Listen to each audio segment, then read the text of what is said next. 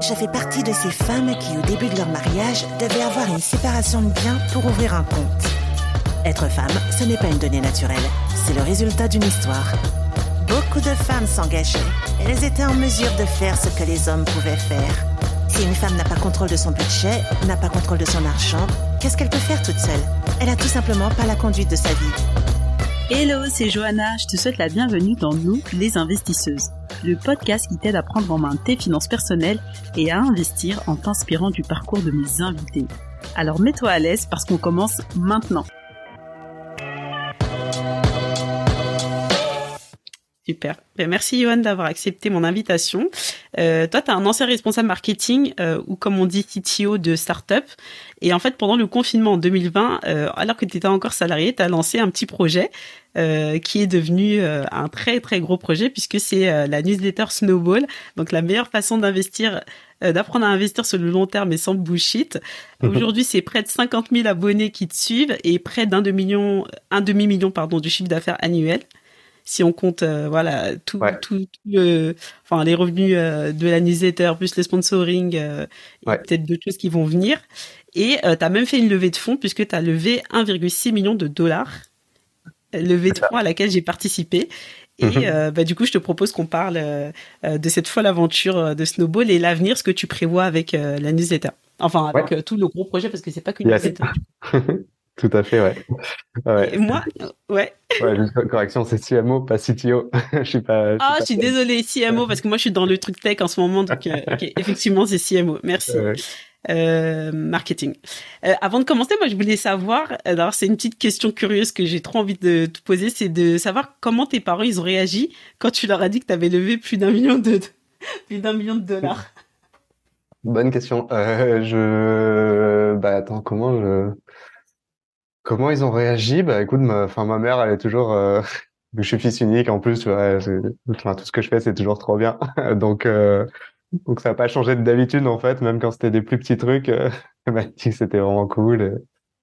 Et, voilà, euh, mon père, euh, mon père pareil, quoi. Enfin, ils étaient super contents tous les deux, euh, même sans trop savoir exactement ce que je faisais, comment ça marchait, etc.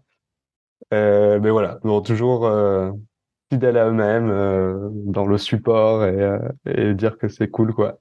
Et voilà. Ben, je pense que c'est euh, ta maman que j'ai vue il y a pas longtemps sur LinkedIn. Elle est sur LinkedIn? Ouais, ouais, elle commente toujours mes posts. c'est trop chou. J'ai vu qu'elle avait fait un message et tout. C'était trop mignon. Et du coup, quand j'ai vu le nom de famille, je me suis dit, ah, ça doit être sa maman et tout. Quand elle a parlé de la maîtresse, là? Ouais, de la de ta maîtresse. Et du coup, elle est, oh, c'était adorable. Elle a dit oui, t'as toujours été quelqu'un de très gentil. Et c'est vrai, je confirme, même sans te connaître, euh, quelqu'un de vraiment très gentil. Donc c'est pas très original parce qu'on te le dit souvent, mais euh, c'est vrai, c'est une belle qualité. Donc, ça euh, je à souligner. Du coup, bah, on rentre dans le vif du sujet. Moi, je voulais savoir, enfin, moi, je connais déjà ton histoire, mais pas les auditrices. Et je voulais que tu nous racontes un peu ce qui t'a amené à investir pour la première fois et dans quoi tu avais investi. Alors, si je alors, les tout premiers investissements, c'était sûrement, alors ça devait être Apple, je pense, à des actions Apple, quoi. Euh, euh, pourquoi? Ben, j'aimais beaucoup l'entrepreneuriat, euh, les entreprises et tout. J'étais fan d'Apple et donc naturellement c'était un peu le voilà le premier truc. Alors j'étais assez jeune, hein, donc j'avais pas cette notion de avoir une stratégie, etc. Donc c'était un peu plus par euh, voilà, je fan d'une marque, euh, j'aime bien l'entreprise qu'il y a derrière et donc bah voilà, je me suis dit euh, ça pourrait être cool d'avoir des actions de cette entreprise quoi. Et, en plus de ça, bah enfin il faut aussi ajouter le fait que j'étais à la fac d'éco, donc en fait je, je baignais déjà un peu quand même dans cet univers. Alors on t'apprend pas du tout à investir, hein, c'est plus la théorie macro, etc., etc et pas forcément comment investir, mais voilà, j'étais quand même beaucoup plus exposé que d'autres personnes à cet univers-là. Euh, parce que peut-être que si j'avais fait médecine, tu vois, j'aurais peut-être pas. Alors peut-être que j'aurais été fan d'Apple aussi, mais j'aurais peut-être pas investi dans des actions euh, Apple, quoi. Donc c'est un peu comme ça que ça a commencé. C'est euh, naturellement. Ouais, c'est par rapport à ton appétence. Et puis je crois que c'est quand tu étais aux États-Unis euh, pour un échange que, as, que tu t'es vraiment mis dedans? Ouais, en fait, j'avais alors de souvenirs, j'avais commencé juste un peu avant et, euh, et en effet, quand j'étais aux US, bah j'étais beaucoup plus exposé à parce que voilà, tout ce qui est finance perso là-bas, c'est un peu plus euh, développé qu'en France, même si voilà, en France il y a plein de nouveaux trucs qui arrivent et c'est trop bien. Mais à l'époque, en 2008, voilà, il n'y avait pas grand-chose en France à part des blogs assez classiques. Mais là-bas, tu avais les Ramit Sethi, etc., qui sont là depuis un petit moment, ou des blogs comme le euh, Mister Money Moustache, tu vois, qui est euh, je vois. alors plutôt Fire, mais quand même dans les finances perso, quoi. Bref, voilà, c'est des gens que j'ai découvert là-bas euh, parce que j'y étais. Euh, donc ça, voilà, ça m'a mis encore un peu plus dedans, euh, mais j'avais commencé un petit peu avant. D'accord. Et du coup, tu avais dit que tu avais investi dans deux grosses actions principalement, c'était euh, Apple et Tesla. Ouais, Tesla, c'était un peu après, parce que du coup, de... je sais même plus quand est-ce que Tesla est entré en bourse. Mais oui, ça c'était après et en effet c'était un peu mes deux plus gros, euh, mes deux plus gros euh, euh, actifs. encore une fois, tu vois, c'est pas pas une stratégie forcément à reproduire. Même bon, s'il s'avérait que j'ai eu de la chance, mais voilà, c'était plus de la chance que qu'une chance, que du talent de d'investisseur. mais ouais, en effet, c'était mes deux plus gros, mes voilà essentiellement les deux entreprises dans lesquelles j'investissais. Et après, petit à petit, j'ai diversifié euh, au fur et à mesure. Euh, après, voilà, j'ai euh, euh voilà, en 2020, ouais, 2020, je en fait, j'avais, j'ai rééquilibré tout ça parce que du coup, en fait, Tesla, Apple avaient vachement augmenté. Bon, on va pas rentrer dans les détails, mais voilà, j'ai un peu rééquilibré et remis à plat toute cette stratégie. mais ouais, en effet, au début, je m'étais vraiment concentré sur ces deux-là. Encore une fois, c'était juste parce que j'aimais bien ces entreprises, quoi. Bah, c'est, je trouve que c'est déjà bien parce que c'est des entreprises du coup auxquelles tu t'intéresses. Ouais. Euh, donc c'est déjà bien. Après, oui, effectivement, tu as dit que tu avais rééquilibré parce que du coup, tu avais beaucoup trop dessus et puis ça avait euh, des actions, elles avaient, elles avaient bien augmenté. Mm-hmm. Et euh, bah, du coup, bah, on enchaîne sur la partie suivante. C'est pour toi aujourd'hui, c'est quoi les bonnes pratiques à avoir avant de réaliser un investissement, sachant que toi, Enfin, ce que je voudrais dire aussi aux gens, c'est qu'il n'y a pas besoin d'avoir des milliers et des cents pour investir. On peut le faire euh, progressivement mhm. avec des petites sommes, euh, même quelques dizaines d'euros. Aujourd'hui, c'est possible euh, via différents supports. Donc toi, c'est quoi tes bonnes pratiques bah, Je pense que ouais, déjà, avant d'investir, on parle toujours du matelas de sécurité, de l'épargne de sécurité. Donc voilà, c'est euh, voilà, si demain euh, tu perds ton boulot ou euh, tu divorces ou j'en sais rien, enfin voilà, qu'il t'arrive un truc où tu vas avoir besoin d'argent assez rapidement, c'est toujours bien d'avoir un petit peu d'argent de côté. Alors il n'y a pas de, il y a des gens ils disent qu'il faut trois mois, il y en a qui disent qu'il faut six mois, il y en a qui disent qu'il faut un an, mais en fait chacun s'adapte. Tu vois, justement on parlait de développeurs, un développeur où c'est un marché où en fait tu sais très bien que tu vas trouver du travail rapidement bah, t'es pas obligé d'avoir un an devant toi de salaire. Tu sais que tu vas retrouver un job euh, assez facilement. Euh, bref, voilà. Donc déjà, une fois que ça s'est fait, euh, c'est euh, bien. Et ensuite, bah, moi, ce que je dis souvent, c'est quand tu débutes,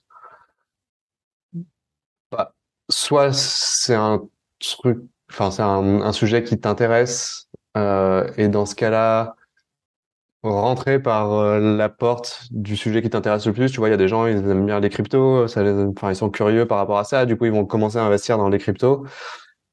Alors, c'est pas, c'est pas la bonne chose de tout mettre dans les cryptos, mais c'est une porte d'entrée. Un peu comme moi, j'ai fait avec Apple. Tu vois, j'ai commencé par là, et puis petit à petit, tu, tu, tu, tu ouvres le champ.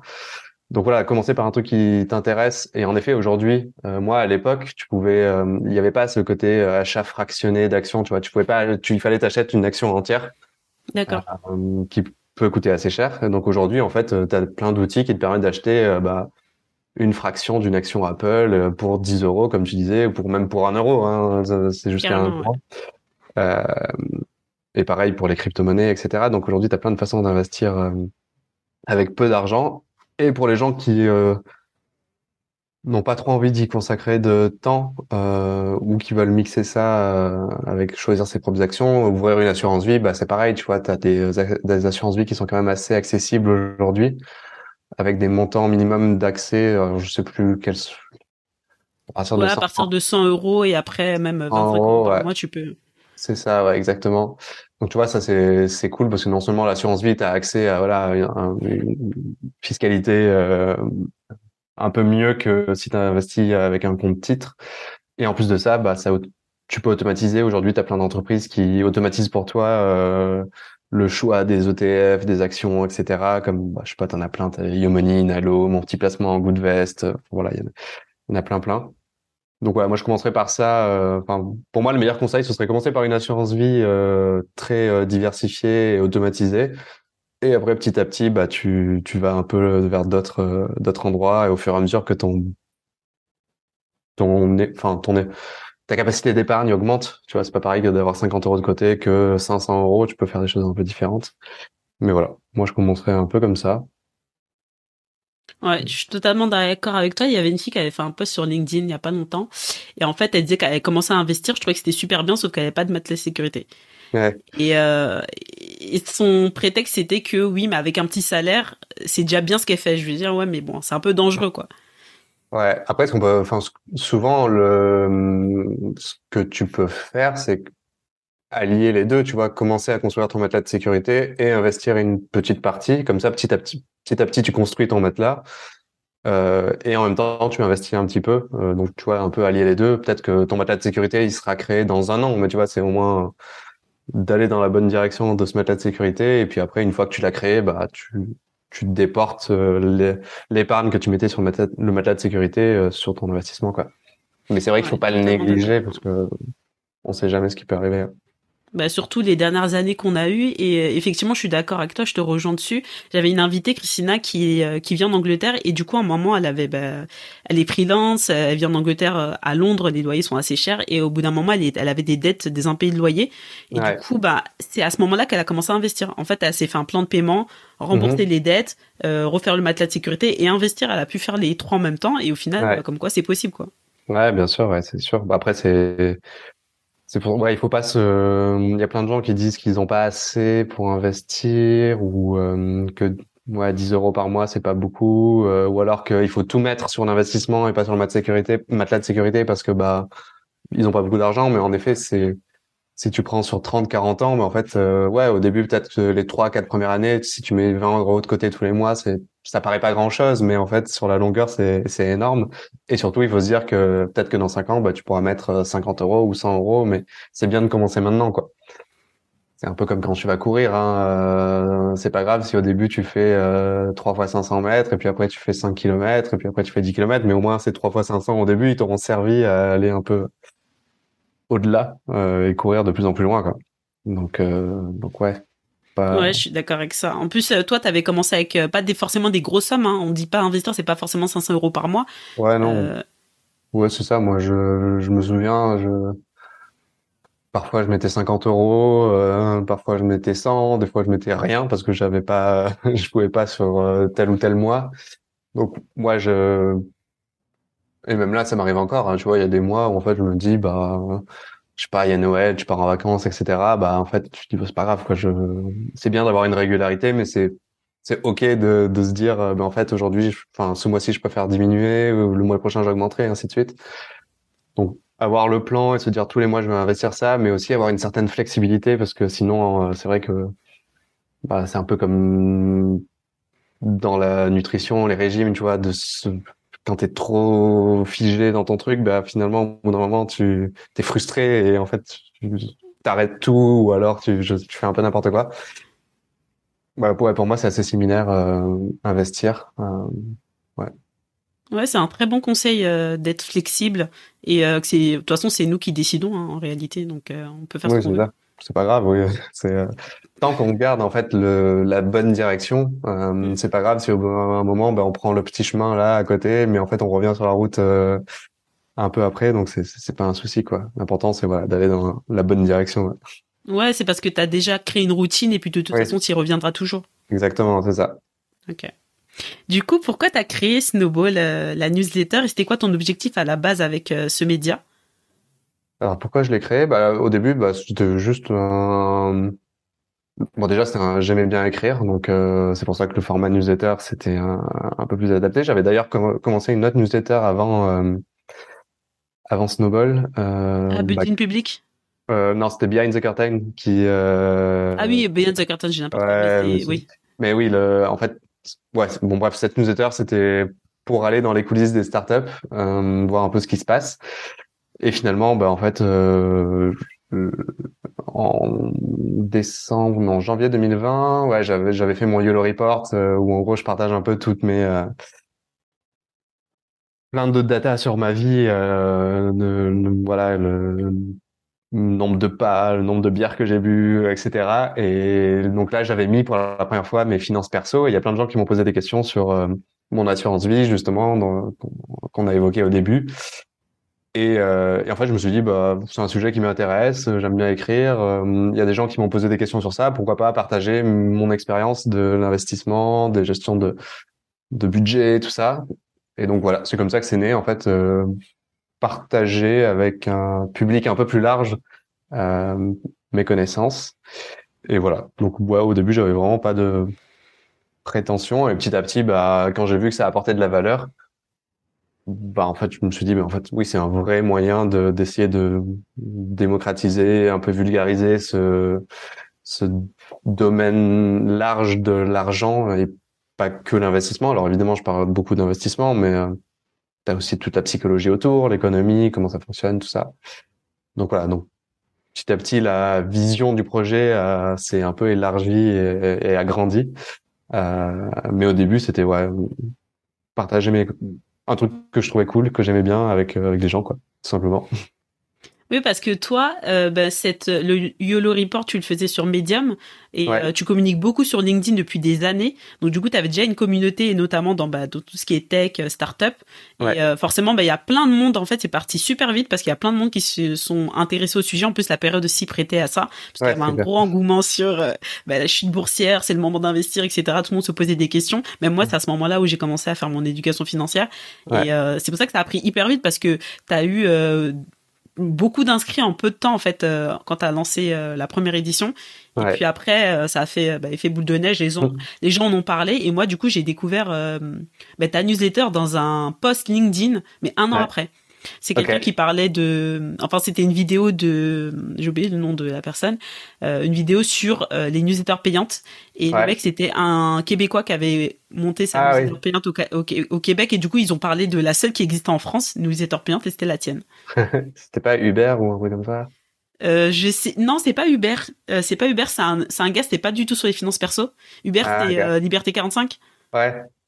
Non, là c'était la, comment il s'appelle euh, Mathieu Germer qui faisait, euh, tu sais, il fait des, euh, il fait des vidéos en fait YouTube et du coup lui il poste euh, ses extraits de vidéos Ouais, sur LinkedIn. LinkedIn. Et du coup il avait interviewé quelqu'un euh, sur Mhm. euh, la newsletter payante et le mec disait que lui il était euh, au Québec. Je crois qu'il y a un million euh, d'habitants. Il disait mais Ouais. vous imaginez pas, vous avez 60 millions en France, euh, moyen et tout. Lui il avait fait Ouais. déjà 250 k. Il disait mais c'est rien et tout, vous avez plus de Ouais. potentiel. Et du coup j'ai fait mais il y a ça en France, c'est quoi et tout. Et du coup je l'ai regardé et euh, voilà. Après je, suis- je suis rentré dans le truc.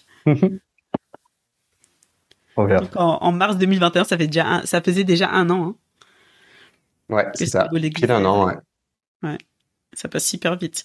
Du Ouais. coup, toi, euh, ton audience aujourd'hui, elle est majoritairement masculine, avec une répartition 80-20, si ça n'a Ouais. pas changé. Ouais, Euh, donc- ça.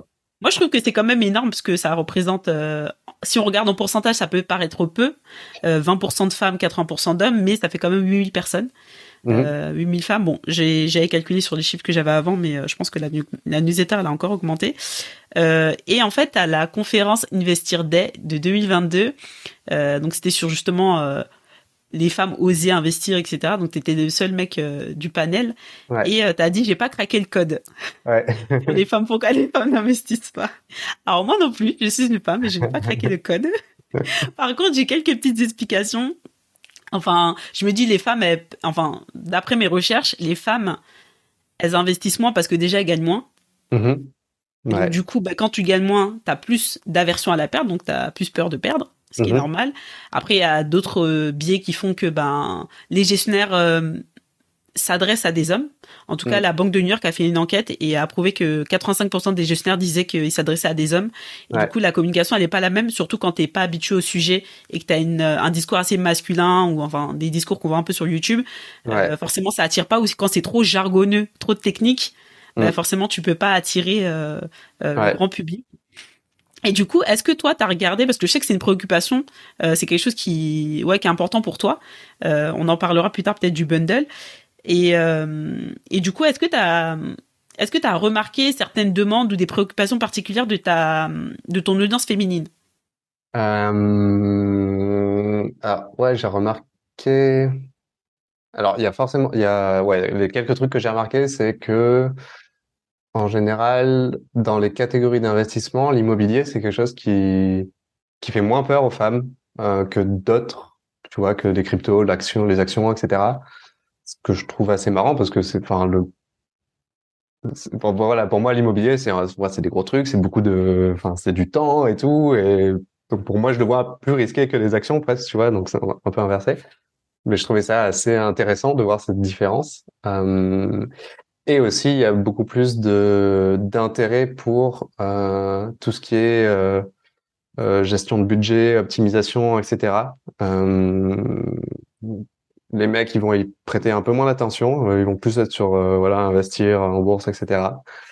Donc c'est un peu les deux trucs que j'ai que j'ai remarqué et et qu'il y avait aussi alors je pense qu'il y a beaucoup euh, de et c'est pour ça que je pense que c'est important d'incarner euh, euh, ouais, c'est sûrement ton ton sujet sur le bundle etc mais euh, mais euh, se projeter c'est important. Et quand en face de toi bah c'est que des mecs ou euh, j'en sais rien moi que des start ou j'en sais rien. Si toi tu fais pas partie de bah, ce, de ce genre donc que t'es pas un mec ou alors que t'es pas dans le milieu start bah en fait tu vas avoir du mal à te projeter et donc forcément bah tu vas dire bah c'est pas pour moi en fait ce truc. Euh, et donc c'est pour ça que je pense que ouais c'est ce que tu disais quand tu parlais des gestionnaires euh, qui étaient essentiellement des mecs qui parlaient à des mecs. Aujourd'hui bah t'as énormément de de, de, de créateurs de contenu euh, en ligne sur les réseaux qui sont des mecs et tu vois dans le discours qui s'adresse à des mecs en, effet euh, donc ça aussi c'est un un sujet qui remontait souvent, tu vois, qui disait que, enfin, les femmes qui étaient abonnées à Snowball disaient que c'était cool parce que du coup, ça, ça sortait un peu de ce côté jargonneux, etc. Donc, il y a une vraie demande de, euh, voilà, d'expliquer les choses simplement, sans jargon, de pas promettre euh, monts et merveilles, euh, etc. Et, euh, et, euh, et, et, et, voilà. Donc c'est ouais, il y a, c'est un peu les trois trucs que j'ai euh, que j'ai remarqué et qui sont souvent remontés. Et euh, ouais. C'est exactement euh, ce que on retrouve dans les études. J'ai regardé pas mal d'études. Et effectivement, euh, ce qui revient le plus, c'est immobilier. Ouais. et c'est vrai que quand tu vois des personnes qui vont parler d'immobilier sur les réseaux, sur YouTube, c'est des, tu vas voir des hommes et des femmes Ouais, c'est vrai qu'il y a euh, beaucoup plus de femmes que sur d'autres euh, trucs comme les actions. Sur la bourse ou la startup, tu vois pas de femmes en fait. Ouais, beaucoup moins en tout cas, c'est clair. Même sur les cryptos, il y en a pas beaucoup. Non. Et euh, mais sur l'immobilier, ouais. t'en as, hein, t'en as. Ouais, c'est clair, ouais. Ouais, c'est vraiment marrant. Je sais, je sais pas d'où ça vient exactement. C'est culturel aussi. Ouais, bah c'est bah vrai que l'immobilier dans l'inconscient collectif, il est quand même vu comme plus stable, moins risqué, tu vois, il y a moins de volatilité, ça fait moins des pics comme les cryptos, etc. Donc c'est voilà, c'est quand même quelque chose de plus solide, et ce qui est assez vrai hein, dans l'ensemble. Est-ce que c'est lié à la ouais euh, l'aversion au risque, comme tu dis euh, qui, moi, Je sais pas. Ah, parce que c'est c'est tangible et, euh, et moi aussi je suis d'accord avec toi. Le enfin l'immobilier ça paraît plus sûr, mais un investissement est risqué, hein, même en immobilier. Et euh, ouais, l'immobilier, ça demande plus d'efforts, même si maintenant il y a des nouvelles solutions qui permettent d'investir en immobilier beaucoup plus facilement, comme un peu avec la bourse, avec l'immobilier fractionné.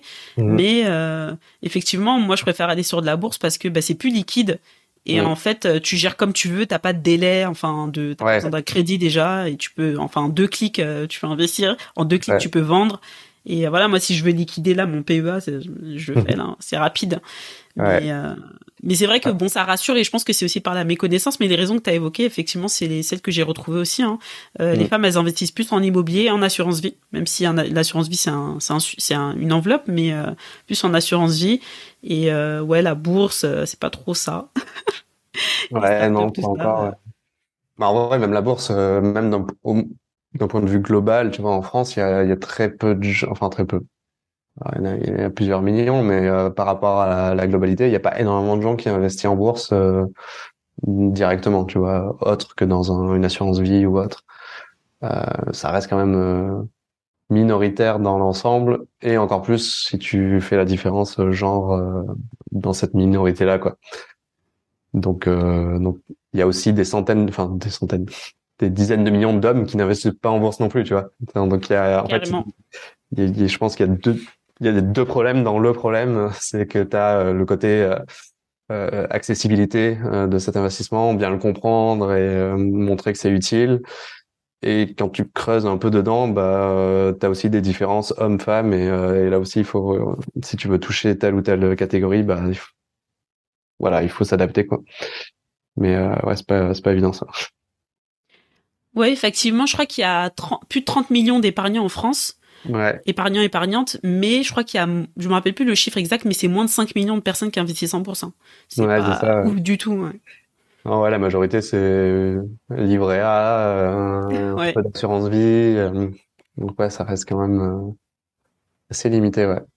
Même moi, avant que j'investisse, euh, sérieusement, par moi-même, euh, à part livret A et euh, plan d'épargne d'entreprise, où là Ouais. j'étais en bourse, bah j'avais pas en fait.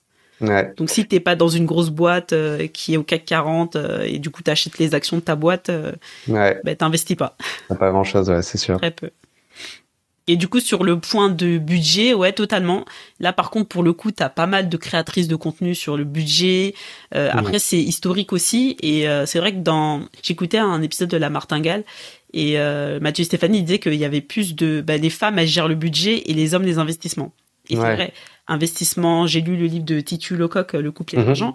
Et ben, les femmes, oui, elles gèrent le budget, euh, ce qui reste, les dépenses, etc. Et l'homme, il va gérer ben, déjà l'achat de la voiture, euh, Ouais, euh, tout ce qui est, c'est de l'investissement, tout ce qui est investissement. Ouais. Donc du coup, je comprends. Et c'est vrai que moi aussi, quand j'avais fait des enquêtes auprès de femmes, ça revenait pas mal le budget. Mhm. C'est vraiment une préoccupation avant même de penser même d'imaginer à investir. Euh, alors qu'en fait, ça va ensemble. Et euh, effectivement, je pense que ça revient aussi sur le pourquoi le budget est si important, c'est parce que bah, quand tu gagnes moins, forcément, tu ouais. Oui, c'est ça, ouais. Et oui, euh, en effet, je pense qu'il y a aussi le côté euh, culturel que voilà, le, la vie quotidienne du ménage, elle est plutôt gérée par la femme, euh, ouais, s'occuper de, de, de, de payer les factures, tout ça, donc ça rentre dans la partie budget. Donc euh, en effet, même tu vois, chez mes parents, c'était ma mère qui gérait le budget, bon. Ouais. Mon père, il gérait pas les investissements, donc en fait, personne s'en occupait, mais euh, mais euh, du coup, en effet, c'est ma mère et pareil chez des amis, c'était souvent euh, c'était souvent le cas, quoi. Donc euh, ouais, donc il y a ce côté culturel, je pense, et et euh, ouais, mais qui est en train d'évoluer, donc c'est cool. Ouais, j'espère. j'espère bien. Il y a du boulot encore, mais euh, on est déjà bien parti. Maintenant, il y a beaucoup de contenu et il y a des, beaucoup de sociétés qui se sont euh, développées justement pour faciliter aussi l'accès à l'investissement. Ouais. Que ce soit en immobilier, en bourse, en start-up, dans tout, franchement, maintenant, c'est hyper accessible.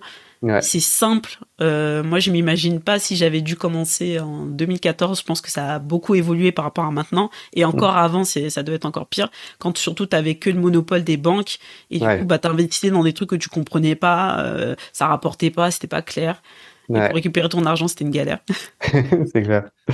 Euh, Oui, ça aussi, ça aide. euh, Enfin, l'accessibilité aux investissements, je pense que ça, ça va pouvoir débloquer euh, à la fois du côté des hommes et, et des femmes, bah, euh, faciliter l'accès, quoi. Après, là, là où les banques étaient fortes, c'est, euh, c'était sur la, hum, bah, tu vois, enfin, je me, mes parents dans les années 90, euh, je me souviens, euh, euh, le, le conseiller, euh, il leur offrait euh, un truc à Noël, donc il y avait une vraie proximité de la banque, euh, que du coup, il y a moins aujourd'hui avec toutes les fintech, etc. Et ce qui fait que la confiance, elle est plus dure à, mettre en place qu'à l'époque, tu vois, dans les années 90, euh, avec les banques euh, plutôt euh, les branches locales et tout. Donc ça, c'est un peu le frein, moi, que je vois aujourd'hui, c'est que oui, c'est beaucoup plus facile, mais c'est aussi beaucoup moins humain. Et donc, du coup, en fait, bah voilà, on a perdu de l'humain, donc on a perdu de la confiance, mais on a gagné d'un côté la facilité. Donc, je sais pas, voilà, le, je pense que dans l'ensemble, c'est mieux. Euh, mais je pense que pour aller encore plus loin dans la démocratisation, bah, il faudra rajouter quand même aussi pas mal d'humains euh, là-dedans. Et, euh, et voilà, ouais, c'était ma... Ouais, c'est intéressant ce que, ce que tu soulèves, j'avais pas pensé. Parce que c'est vrai qu'en plus, c'est des questions d'argent, les gens ont besoin d'être rassurés Mm. et de voir la personne, de parler des fois au téléphone. Ouais, Mais par contre, je trouve qu'il y a, enfin, il y a ce rapprochement-là, mais pas de la même manière qu'avant, où tu Oui. vas aller voir un conseiller. Aujourd'hui, c'est en ligne. Et ce que je vois, c'est que les sociétés elles créent des événements plutôt, donc ça s'adresse aux Mm. mêmes personnes, plutôt à Ouais. plus de jeunes, on va dire, euh, des personnes qui sont vraiment connectées, euh, de faire des événements régulièrement. Bah, par exemple, euh, Virgin a une newsletter Spoon où du coup, euh, bah, ils sont en train de vulgariser tout ce qui est euh, finance perso. euh, voilà, c'est Mhm. en gros c'est deux emails par mois pour devenir monnaie smart. Là, ils organisent des événements, des jeux. Euh, je sais qu'il y a d'autres. euh, Enfin, je sais plus c'est qui là parce que je reçois des trucs qui font des événements en, en présentiel pour que tu puisses venir. C'est gratuit. Ils invitent justement les les abonnés, pas forcément les clients, euh, Ouais. à venir, à se rencontrer. Donc, euh, mais c'est un peu différent parce que du coup, c'est le biais de la ouais de internet et après on quitte internet pour aller dans le Ouais. Dans le monde réel euh, se Ouais. rencontrer mais effectivement euh, il y aura toujours très- une barrière pour certaines personnes en fait Ouais, et puis ça reste très urbain ce- ces événements, tu vois, c'est très, enfin même très parisien. hein. Si tu, je pense que si tu prends la globalité des événements autour de FinTech, je pense que il doit y avoir 60% qui sont à Paris et le reste un peu ailleurs. Mais du coup, on oublie qu'il y a quand même, euh, je sais pas combien il y a de millions d'habitants euh, dans nos campagnes et dans les endroits un peu plus reculés. Mais voilà, c'est des gens aussi qu'il faut arriver à, à, à, à attirer vers ces programmes-là, enfin ces, ces solutions-là. Ouais, bref, ouais, c'est assez compliqué euh, ce, ce côté humain. euh, comment tu le, comment tu le scales euh, C'est là où moi, ouais, j'aime bien. La- tu vois, c'est là où je me dis les banques ont bien réussi dans les années euh, avant les années 90, parce qu'après petit à petit, ben voilà, ça s'est quand même euh, perdu un peu tout ça. Mais c'est là où elles ont été assez fortes. Moi, c'était ouais, ce, ce côté euh, humain de créer de la confiance euh, qu'on n'a plus vraiment aujourd'hui et que tu vois, moi, c'est un axe que j'aimerais bien mettre en avant euh, avec Snowball aussi. C'est comment tu bah, comment tu recrées justement ça euh, euh, aujourd'hui euh, grâce à Internet et, et, et tout ce qui va avec, quoi. Ah, c'est vrai que j'oublie souvent les personnes. euh, je regarde selon mon prisme, donc en Ile-de-France, mais c'est vrai que j'oublie euh, les provinces et euh, même en dehors de la métropole, t'as as les les dom et les toms. Exactement. Mais ouais, c'est un point. Je pense que c'est un point et c'est ce qui fait que les banques tradies, euh, style Crédit Agricole, c'est les seuls qui sont dans certaines provinces, ou alors les conseillers en gestion de patrimoine, les conseillers en gestion de patrimoine. Je pense que c'est là où ben ils ont encore du travail en fait et parce que pour le coup, c'est des métiers où les gens se déplacent, les professionnels Ouais. se déplacent chez euh, les clients. Euh, et du coup, là, il y a ce lien de proximité où tu vas connaître euh, la personne, euh, le couple, les enfants, etc., etc. Et ça continue comme ça. Donc, bon, je Ouais. pense que c'est un mix un peu de tout ça qui, qui va faire avancer des choses sur le sujet des, des finances personnelles. Ouais, ouais, je pense aussi, en effet. Mais c'est intéressant que tu parles de, de ce de ce sujet-là. Je savais pas qu'il était dans ta tête et que peut-être il y a des choses qui vont arriver là-dessus, donc je vais suivre ça. Ouais. Euh, alors, euh, une autre question, c'est que donc Snowball à la base c'était juste un style project hein, en plus de ton job, Euh, parce que je crois que tu étais au chômage partiel ou pas, enfin en activité partielle?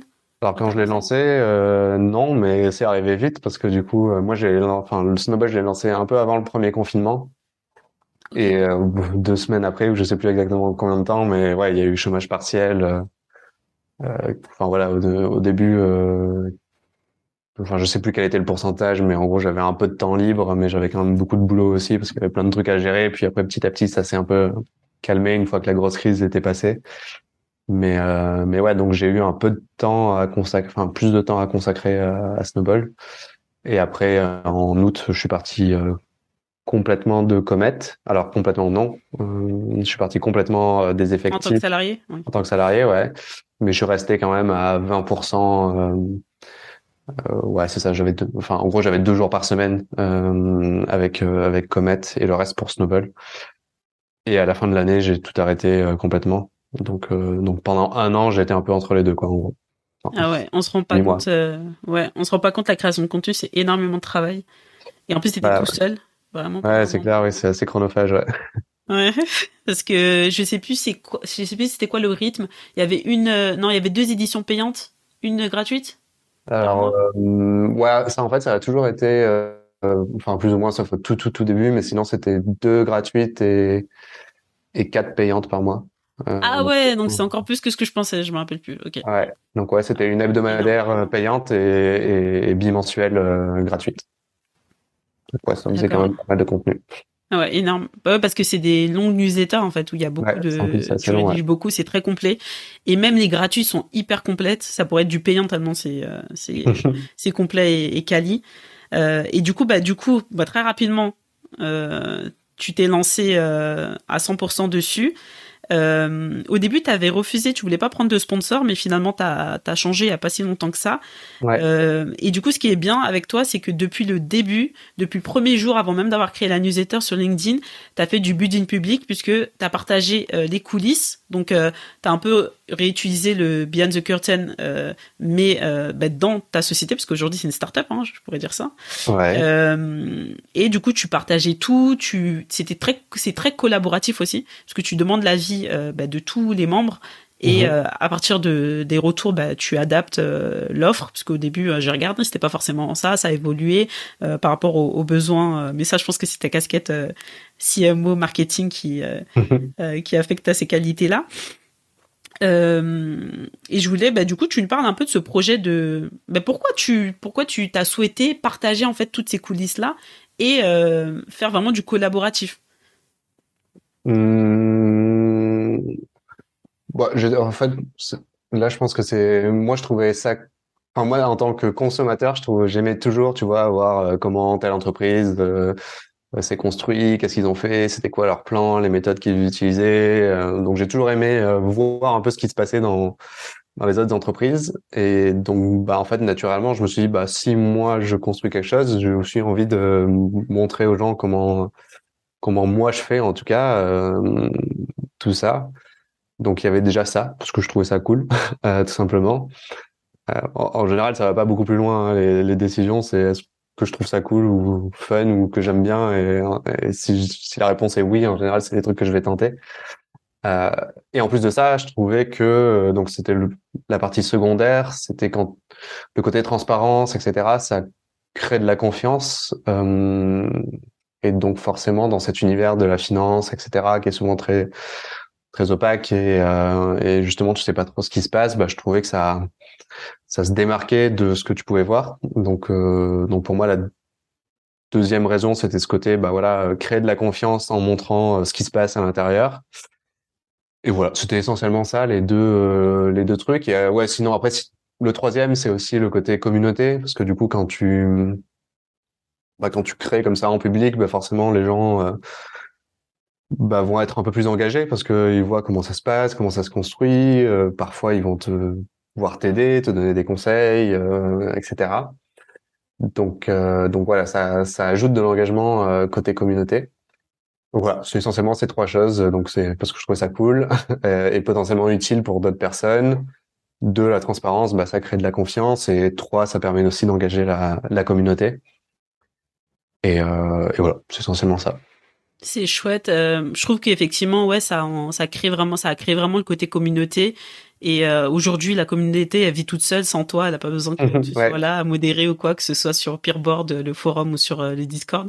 Ça tourne tout seul. Et effectivement, on a attaché à Snowball au final. c'est ça vraiment, t'as vraiment créé une marque autour de ça où les gens se sentent concernés et c'est c'est leur projet aussi entre guillemets à eux. Ouais. Euh, T'as envie de le voir continuer à vivre parce que bah du coup euh, voilà c'est la communauté, euh, tu te sens bien avec des gens, tu rencontres des gens. Ouais. Euh, donc je comprends totalement ça et c'est c'est ce qui c'est ce qui va changer le game je dirais de créer ou pas cet esprit communauté hein. et on le voit par exemple notamment dans le Web 3 c'est c'est que ça. Ouais c'est clair. Ouais c'est c'est vrai que le Web 3 c'est très alors c'est marrant le Web 3 parce que t'as T'as euh, vraiment ce côté communauté. Alors ça dépend des projets et tout, mais euh... ouais, il y a vraiment deux. Euh, j'ai l'impression qu'il y a vraiment deux types de communautés. T'as les communautés très euh... euh les un peu les degens là, tu vois comment comment on les appelle, un peu les foufous du Web 3 qui sont très dans le je sais pas comment on appellerait ça, mais euh, t'as l'impression presque d'être dans un bar avec des gens qui parient euh, au PMU, etc., et qui rigolent avec des trucs, et c'est et c'est c'est marrant, hein, c'est amusant. Euh. et de l'autre côté, t'as aussi des communautés qui sont très soudées, euh, voilà, qui vont construire des projets. donc ouais, pour moi, il y a vraiment deux ouais, deux aspects comme de de communauté dans le Web 3 et ce qui est assez intéressant. mais voilà, à voir si Enfin, je lisais un article qui était intéressant. C'était quoi le sujet? C'était lié à ça? Attends, c'était euh...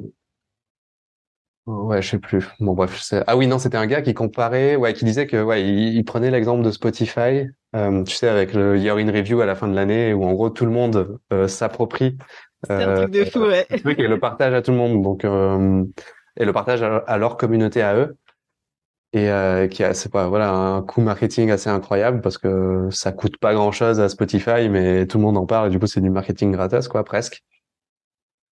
Et du coup, il disait que euh, dans le Web 3, il n'y avait pas ce côté euh, où en gros les gens s'appropriaient un peu les trucs des projets pour le partager ensuite derrière. Bon, bref, je, me suis un peu égaré là, mais parce que là, on, on, vient à parler du Web 3, etc. Mais bon, bref, je sais même plus pourquoi je parlais de ça, mais sur le côté communauté. Mais euh, moi, ça m'intéresse parce que du coup, je vais lancer un autre podcast sur le Web 3. Ouais. Et, et c'est vrai que ouais, moi j'aime bien ce côté-là communauté. Et après, ce qui est bien, c'est que c'est comme c'est nouveau, bah tout le monde peut venir.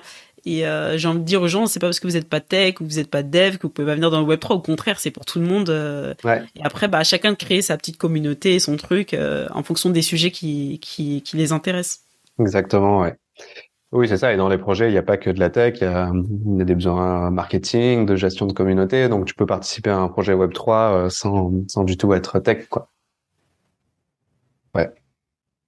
Exactement. J'ai assisté à ma première exposition euh, NFT et du coup, bah, c'était sur euh, euh, la place des femmes dans l'art en fait, mmh, que ce soit l'art traditionnel ou digital. Donc, c'est du Web 3 en fait. Ouais, bah ouais, oui, c'est oui. C'est ça. Hein. Peu importe le, le médium ou le support, c'est ouais, ça reste de l'art, ouais. Euh, Est-ce qu'en dehors de avoir acheté des bitcoins à temps, y a-t-il des choses que tu ferais différemment si tu le pouvais?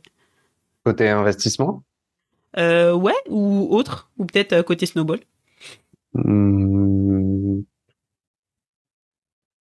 Bah, ouais, non, le, le classique, oui, euh, commencer plutôt. Euh, euh, mais enfin, là où je me dis, c'est enfin, quand, attends, quand j'avais mes premières payes de job d'été, c'était sûrement en 2000 j'ai eu mon bac en 2005, donc ça devait être 2004, euh, 2003. Ouais, ça devait être peut-être 2002, 2003. Euh.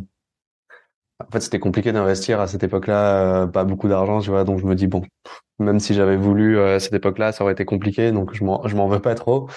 Mais voilà, si je me dis si voilà si aujourd'hui j'avais mes premières payes, etc., je commencerais à investir dès aujourd'hui un petit peu quoi. Et mais voilà, à part ça, non, je me dis que voilà, c'est des des décisions qui sont arrivées un peu au hasard et c'est toujours cool de, de, laisser un peu de place au hasard euh, quand t'avances. ouais, c'est pas mal. Après, moi, je trouve que t'as investi tôt, hein, assez rapidement, et c'est sûr que avec les moyens que t'avais à l'époque, euh, au moins toi, tu t'es lancé. Et je pense que à l'époque, il y avait pas forcément beaucoup de jeunes qui faisaient ça. Hein. Non, c'est vrai que je, ouais, après, c'est vrai que c'est pas le genre de truc tu parles, parle pas énormément. Enfin, aujourd'hui, les gens en parlent beaucoup plus, mais à l'époque, euh, ouais, je me souviens pas avoir eu des discussions, tu vois, avec des potes. Euh, j'ai acheté des actions ou tout ça. en tout cas, j'ai pas le souvenir. Donc, euh, ouais, non. Il n'y avait sûrement pas beaucoup, à part le livret A classique euh, que tes parents ont ouvert pour toi ou autre. livret jeune. livret jeune, exactement. Ouais, t'avais le petit truc, le petit carnet là. Mais ouais, à part ça, ouais, il y avait pas grand chose. Hein. Ok. Euh, du coup, est-ce que tu voudrais nous parler euh, de tes prochains projets, enfin ceux que tu souhaites? Je sais que là, donc tout à l'heure, on a parlé du bundle. Euh, tu as créé le premier bundle de newsletter en France. Donc Snowball, au début, c'était juste ta newsletter sur les finances perso. Tu avais créé des, des sous-newsletters, entre guillemets, qui étaient adossés à Snowball. Donc il y avait Eco, Econ 101 ouais.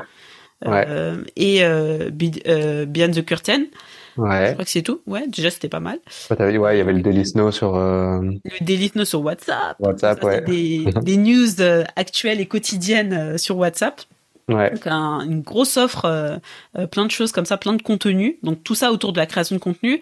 Euh, il y a quelques jours là, t'as sorti le bundle Snowball. D'ailleurs, j'ai reçu Mylène au mois de janvier, mais l'interview est passée. Ah oui, j'ai vu, ouais, ouais j'ai vu passer. Ouais on avait programmé justement dans le cadre de la sortie du, du bundle. Oh, Mylène qui avait une newsletter Les Pépites sur euh, les investissements immobiliers parce que Mylène c'est une multi-investisseuse en immobilier. Elle, a, elle, a, fait plein de trucs, j'adore, des États-Unis à la France.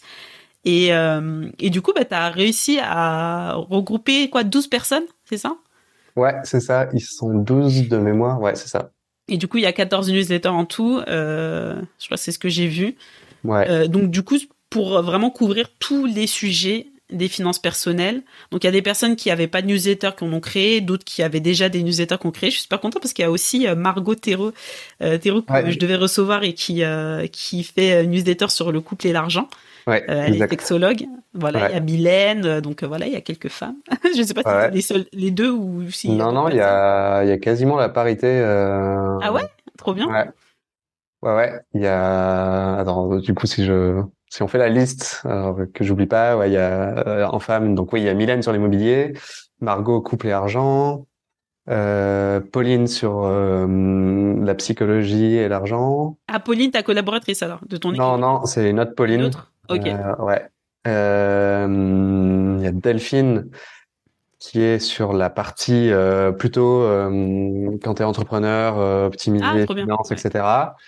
Et dernier, dernier, il y a Alice sur le budget, justement, on en parlait tout à l'heure. Euh, donc ouais, il y a quasiment la parité. Euh, attends, je, je, réfléchis si j'ai oublié quelqu'un. Et il y aura bientôt une autre femme. Donc là, on arrivera à la parité, je pense, euh, parfaite. ah, trop cool, ouais. Ouais, là, ce sera parfait, ouais. Parce que du coup, il y a plein de sujets comme les side business avec euh, Nicolas. Ouais, c'est ça. Il a dit, il y a les cryptos, forcément. Les cryptos, ouais, avec TX, son pseudo, et, et Gustave. Il y a... La hum, bourse. La bourse avec Mathieu. Il y a le vin avec Jean-Christophe. Les Lego ah avec Chris. Et attends, est-ce que j'ai oublié quelqu'un? Et moi, bon, avec ce que je faisais avant. Donc tu, tu continues sur la même ligne éditoriale? Euh, parce que tu parlais pas que de bourse, hein, tu parlais de de, de bourse, de, de crypto, euh, bah, d'économie aussi, euh, même si c'est c'est pas la même fréquence. Ouais. Euh, bah pour l'instant oui, je pense que ça va évoluer. parce que là en fait on est au tout début du collectif, donc ça va être un peu rock'n'roll au début. Mais l'idée, oui, c'est de faire un peu évoluer moi ma newsletter, même si je pense que là, je vais la garder pendant encore quelques mois, euh, voir un peu comment ça, tout ça euh, réagit dans le monde réel. Euh, mais, mais ouais, pour l'instant, je vais garder. Mais oui, du coup, ça, enfin, la volonté de faire le collectif, bah, c'est ce qu'on disait tout à l'heure. C'était aussi de. Moi, j'étais très généraliste dans mon approche. Je pouvais parler justement de l'ego, d'investissement dans l'ego, comme d'investissement dans la bourse, les cryptos, etc. Du coup, je survolais un peu tout, mais j'allais jamais vraiment euh, au fond de, de, des sujets. Et donc là, l'idée, c'est de se dire, ben, en fait, si quelqu'un est passionné d'immobilier, ben, en fait, ben, justement, il aura la newsletter de Mylène, mais peut-être que cette personne-là, euh, euh, elle est curieuse de ce qui se passe dans les cryptos et elle pourra du coup s'abonner aux cryptos et peut-être qu'en fait, elle aime pas l'investissement dans le vin, mais elle est curieuse de tel investissement. Donc, en, gros, de vraiment créer son, expérience de, consommation de contenu qui correspond plus, euh, qui te correspond plus, quoi.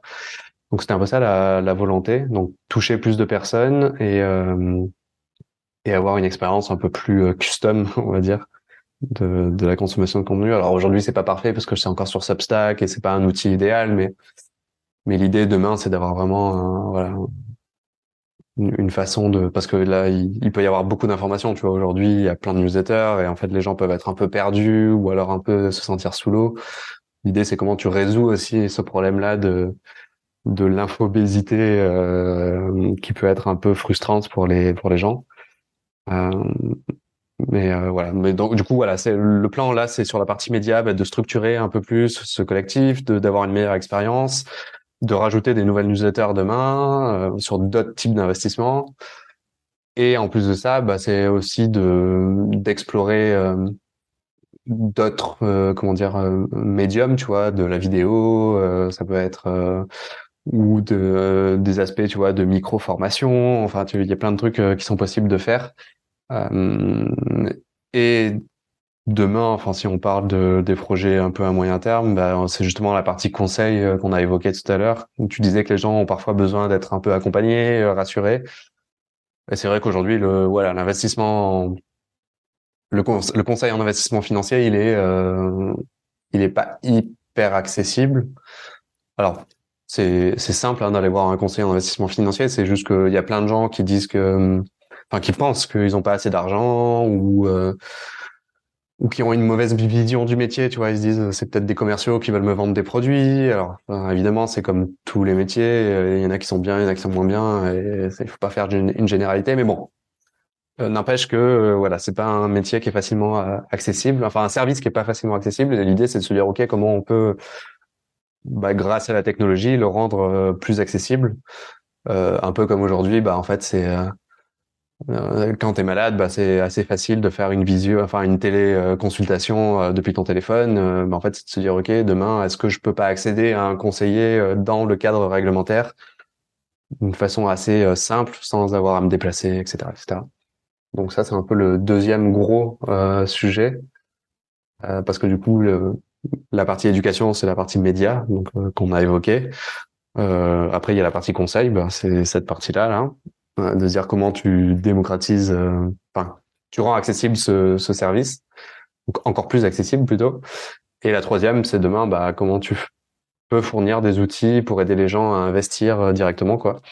Donc aujourd'hui, c'est la partie qui est un peu plus floue parce qu'elle est un peu plus loin, mais Peut-être que demain, bah, en fait, tu pourras acheter des actions directement sur euh, Snowball, ou peut-être que tu pourras acheter, euh, je sais pas, investir dans un fonds euh, qui est diversifié.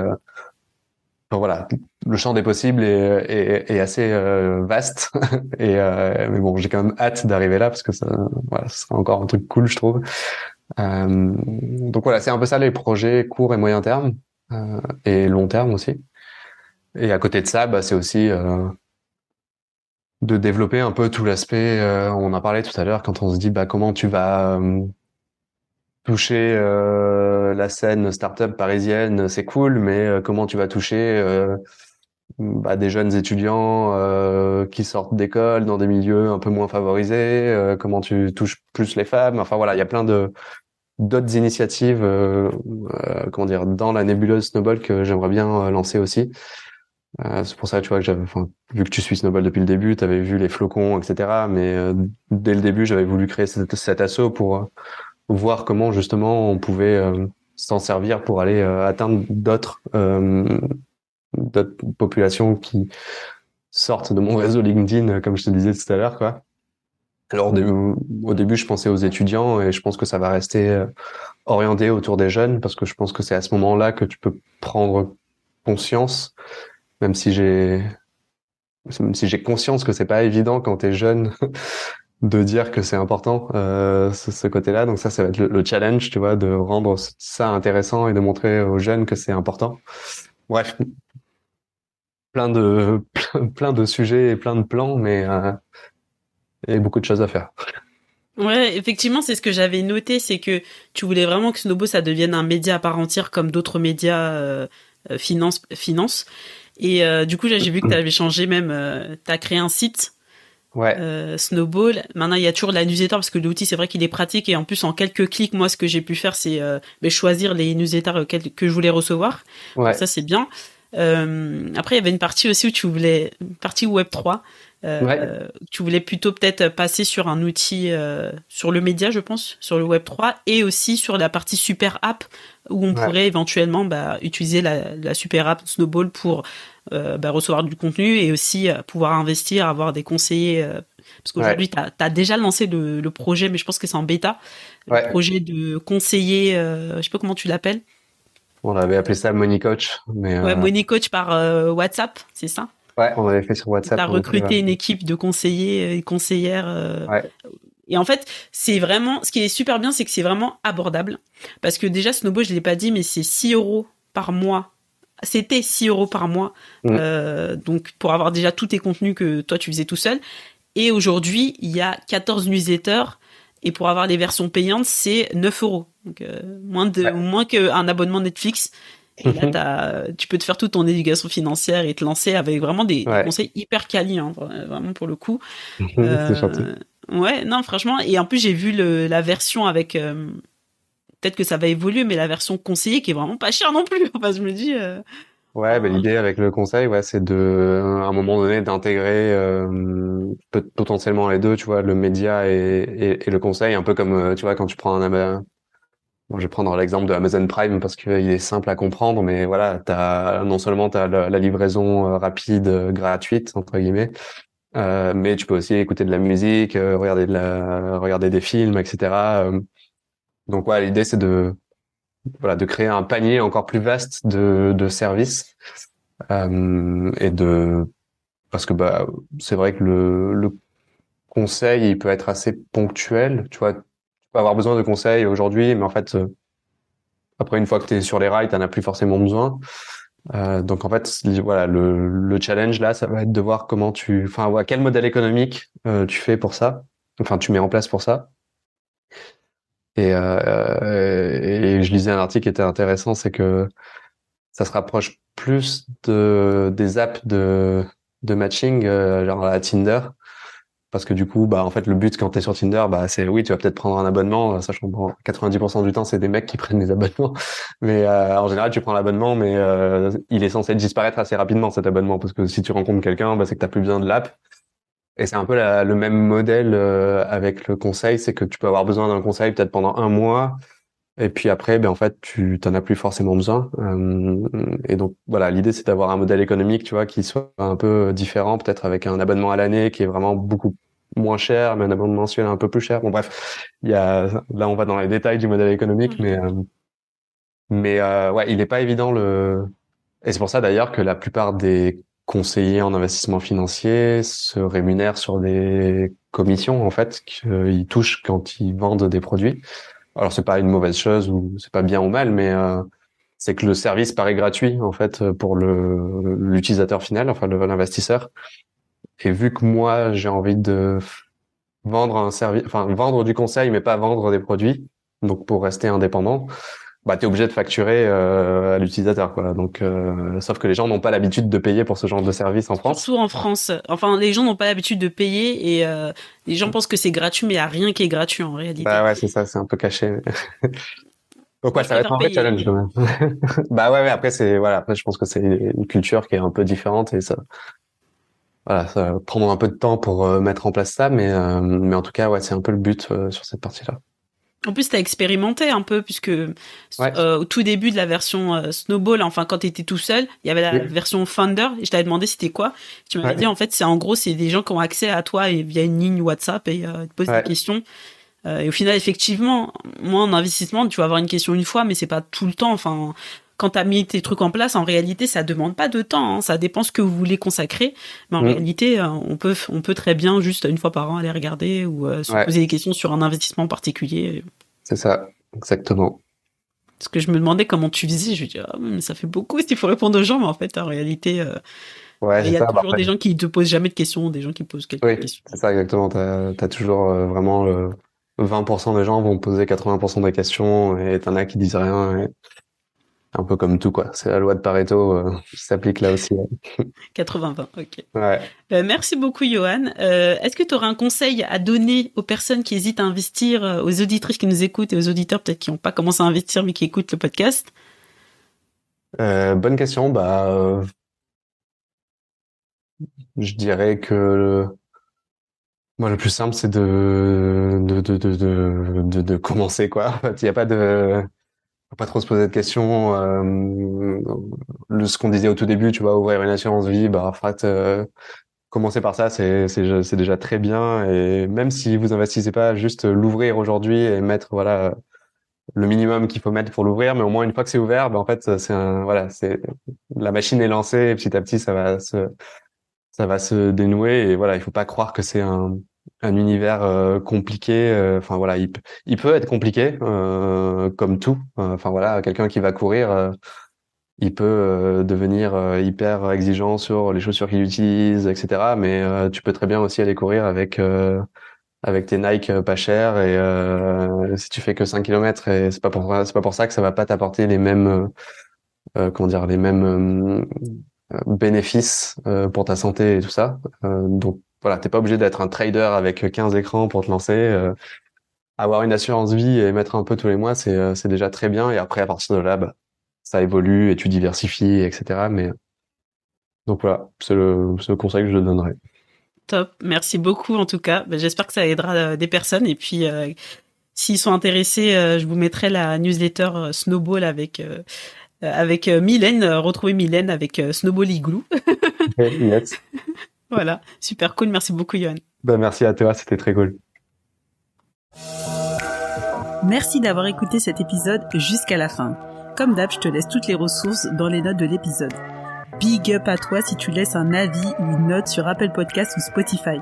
C'est grâce à toi que le podcast est plus visible et que je peux faire venir de super invités. Allez, je te donne rendez-vous pour le prochain épisode de Nous les investisseuses.